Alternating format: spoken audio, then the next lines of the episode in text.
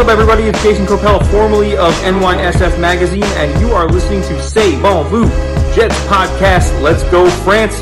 J E T S Jets, Jets, Jets. Hey, this is Thomas, Gangly Germany, and you are listening to Jazz Bon Vieux Jazz Podcast. Have fun.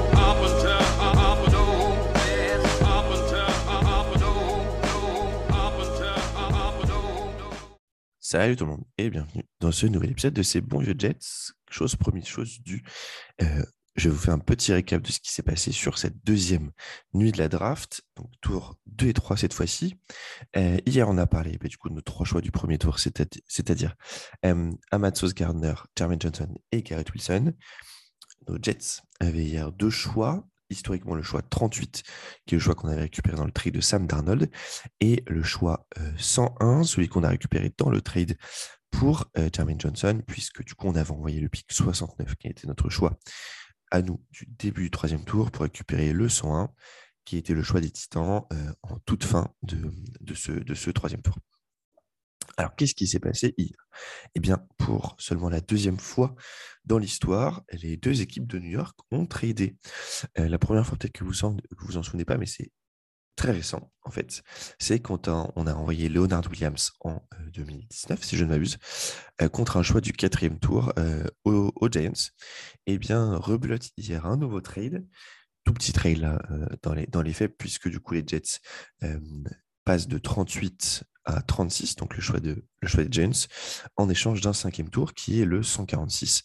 On en avait plusieurs, euh, vous verrez à ce niveau-là, donc c'est pas énormément gênant. Et qu'est-ce qui s'est passé? Eh bien, les Jets vont chercher tout simplement le running back 1 de cette QV, Brice Hall, qui nous vient d'Iowa State. Alors, petit fun fact, et je pense que vous l'avez vu euh, sur les réseaux, en tout cas si vous le savez, ça veut dire que maintenant, chez les Jets, il y a deux Michael Carter, un running back, un corner. Il y a deux Hall, euh, Brice et Bryce, euh, le cornerback euh, Bryce et le running back Brice. On a deux Wilson, Zach Wilson et Garrett Wilson.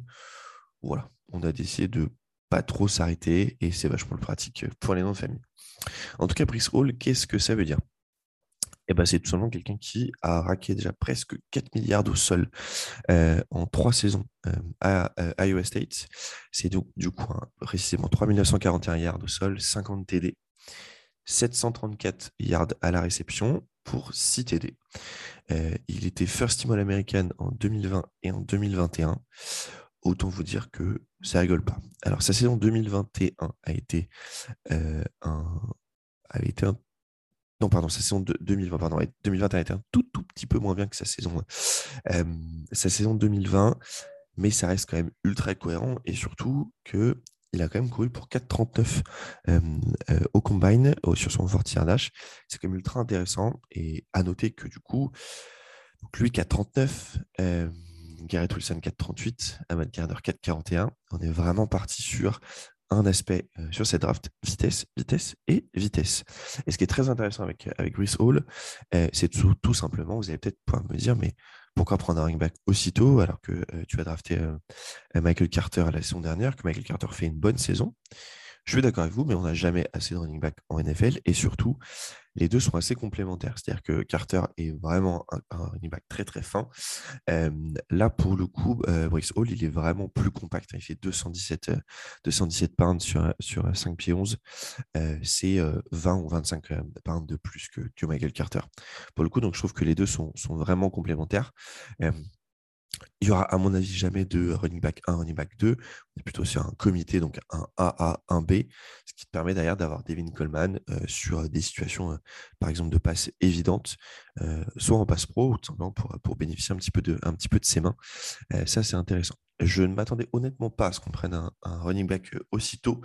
je crois que d'ailleurs, dans la majorité des mocks que j'ai pu faire, ou même qu'on a pu faire avec Julien, eh bien, on ne choisissait aucun running back de l'autre côté.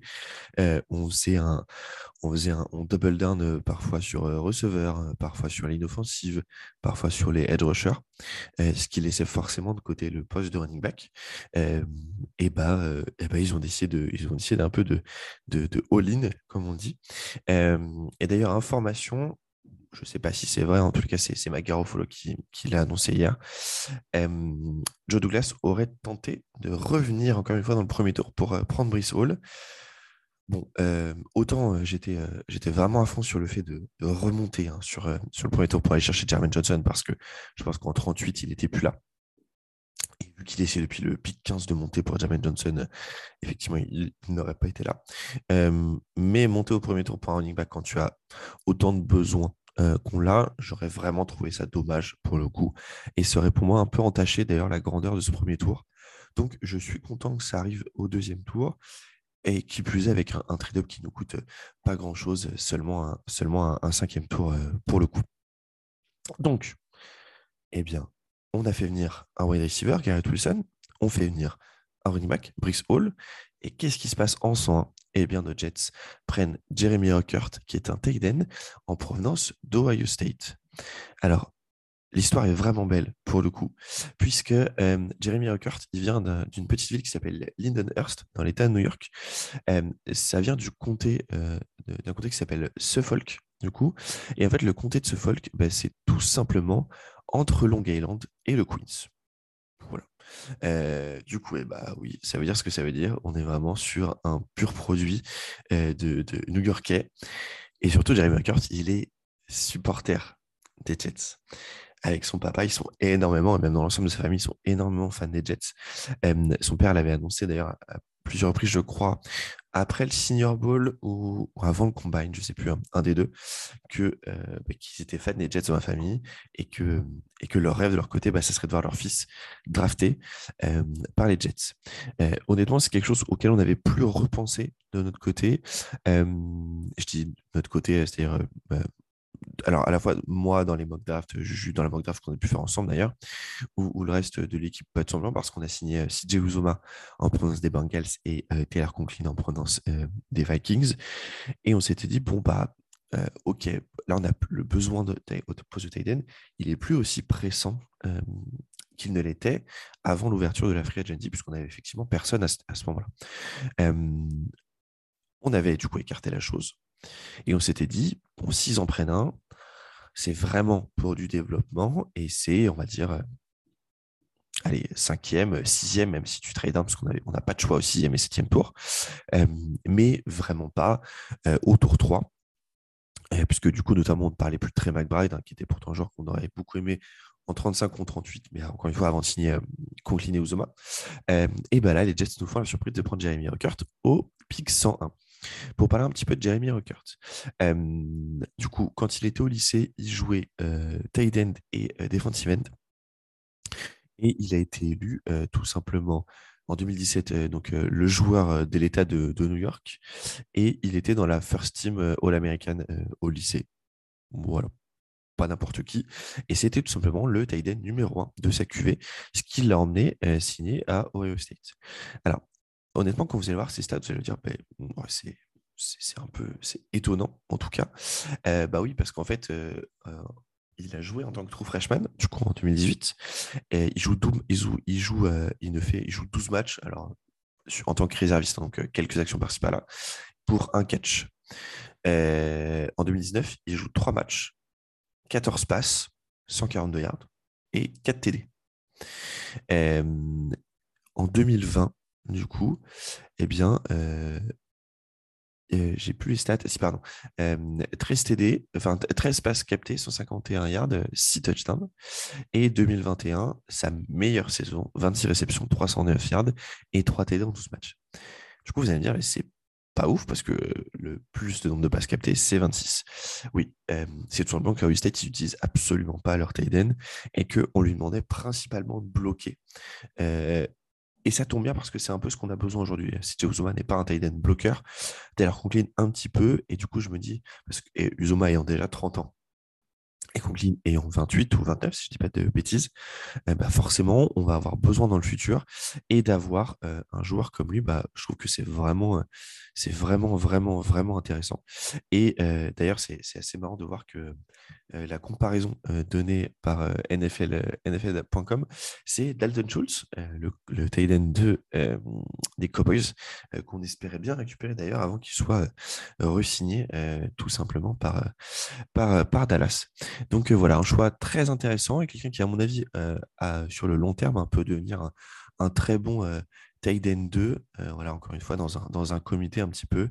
Si tu veux jouer en, en, 12 personnel, bah, pour le coup, ça va vraiment être utile. On risque, à mon avis, de pas beaucoup le voir cette année, mais dans le futur, c'est quelque chose d'intéressant. Et en tout cas, on donne encore pas mal de cibles à notre ami Zach Wilson.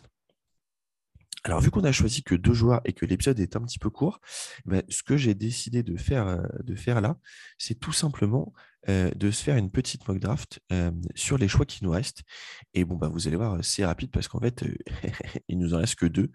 mais ça va commencer très très vite, tout simplement, parce qu'on choisit dès le pic 111 et au pic 117. et il nous reste quand même quelques petits besoins. Du coup, ce que je vous propose, c'est de le faire en même temps que vous et de peut-être de vous annoncer euh, euh, ce que j'ai pris. Alors, là, dans ce que je vois de partie, par exemple, en 107, euh, les Texans, dans le cas, prennent Perry Winfrey, le D-lineman d'Oklahoma. bah, c'est dommage. C'est quelqu'un que j'aurais, que bien aimé, j'aurais bien aimé voir terminer chez nous. Et du coup, de mon côté, je vais aller prendre quelqu'un donc, si vous avez écouté l'épisode euh, avec euh, Julien, on a fait une mock draft avec Trade, dont Julien vous a parlé. effectivement, je vais aller prendre Braxton Jones, le tackle de Southern Utah, euh, qui, à mon avis, serait intéressant dans le cas à faire grandir, en tout cas derrière, derrière soit Fante, soit eh ben, en cas de blessure répétée, encore une fois, de, de Mickey Becton. voilà, il ne vient pas d'une grande fac, mais c'est un Richard Junior qui, qui, qui, qui, me semble intéressant. Et du coup, je vais aller prendre Braxton Jones, ça peut peut-être vous donner une idée de ce qu'on va faire. et là, écoutez, il me reste pas mal, pas mal de choix. J'hésite à aller chercher encore un encore un, comment dire un, un receveur, mais bon, on va quand même, on va quand même éviter. On, on a des besoins, on a des besoins à d'autres, à d'autres moments. Euh, et je pense que je vais chercher un joueur que j'aime beaucoup, qui s'appelle Dane Belton, qui est un safety qui vient d'Iowa, euh, des Hawkeyes. Et je me dis que ça peut être un choix euh, intéressant, ou en tout cas pour apporter de la profondeur sur ce poste. Euh, on en a besoin, ils n'ont pas l'air de vouloir prendre un linebacker. je pense que Robert Saleh a confiance, en tout cas, dans le coaching de Hamsan Azilridine et Jermaine Chaoud qu'on a récupéré la saison dernière.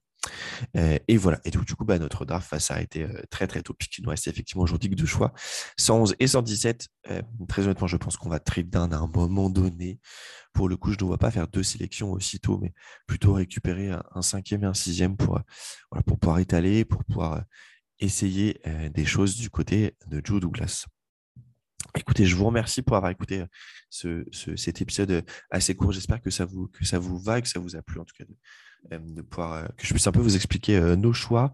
Il n'y aura pas d'épisode demain, euh, tout simplement parce que bon, faire un épisode sur les, choix du, troisième, enfin en tout cas sur, ces, sur les choix du quatrième, cinquième, sixième, septième tour, c'est un peu plus compliqué à expliquer parce qu'honnêtement, dans la majorité je ne vais pas les connaître pour être transparent avec vous. ce que je vous propose, c'est qu'on va se retrouver cette semaine. On va vous enregistrer un épisode un peu complet, normalement à quatre mains, si tout va bien. pardon, à quatre têtes et à huit mains pour vous récapituler un petit peu la draft dans, dans sa globalité, euh, vous parler un petit peu de nos attentes et tout simplement de ce qu'on a pensé. Voilà, écoutez, c'était Max pour euh, New York Jets France. Je vous souhaite une bonne journée et un bon week-end. Salut tout le monde.